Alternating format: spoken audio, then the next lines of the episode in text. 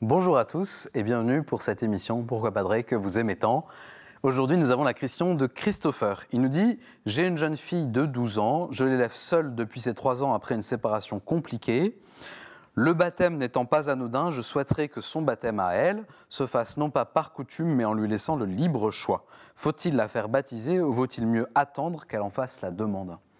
Merci pour votre question précieuse. On nous la pose souvent en préparation au mariage. Faut-il baptiser les enfants ou bien attendre qu'ils soient capables de comprendre ce qu'ils font pour s'engager eux-mêmes? Et bien derrière cette question, il y a, je crois, le mythe de la liberté absolue. Pour construire sa propre liberté, pour devenir capable de choisir le bien, l'enfant a besoin d'être guidé, éduqué. Et la liberté, ça n'est pas quelque chose qui sort de nulle part. C'est le fruit d'un long travail qui s'appelle l'éducation.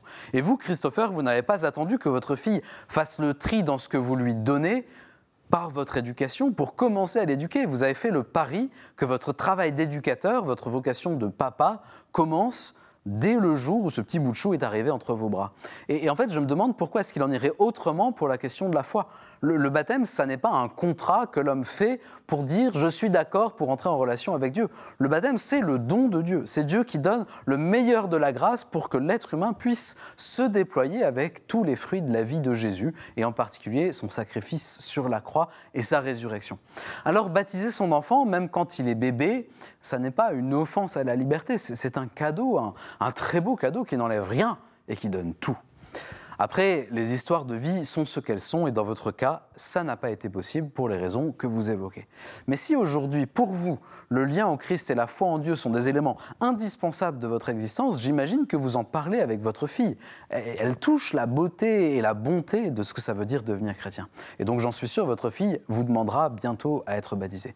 Et si par hasard la foi n'est pas suffisamment au cœur de votre vie, Christopher, alors en voyant votre fille grandir, vous vous dites que c'est dommage qu'il manque quelque chose. Et ça, mon cher Christopher, c'est une occasion en or. Je dirais même c'est un appel du fond de votre cœur pour reprendre la question de la foi à bras le corps. On transmet la foi par rayonnement et par attraction. La tradition, elle est vivante quand elle soutient ce rayonnement et cette attraction. Alors vous, cherchez au fond de votre cœur cette petite flamme de la foi qui vous appelle. Cherchez la présence de Jésus qui vous titille. Cherchez pour vous-même. Lâchez vos sécurités, partez au grand large. Vous verrez, c'est tellement enthousiasmant ce voyage, cette quête, et c'est ce qui débordera de votre enthousiasme qui aidera les autres à se déterminer.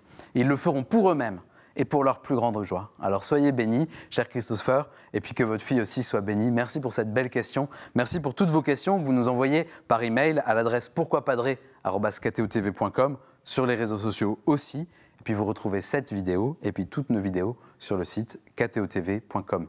Une bonne journée.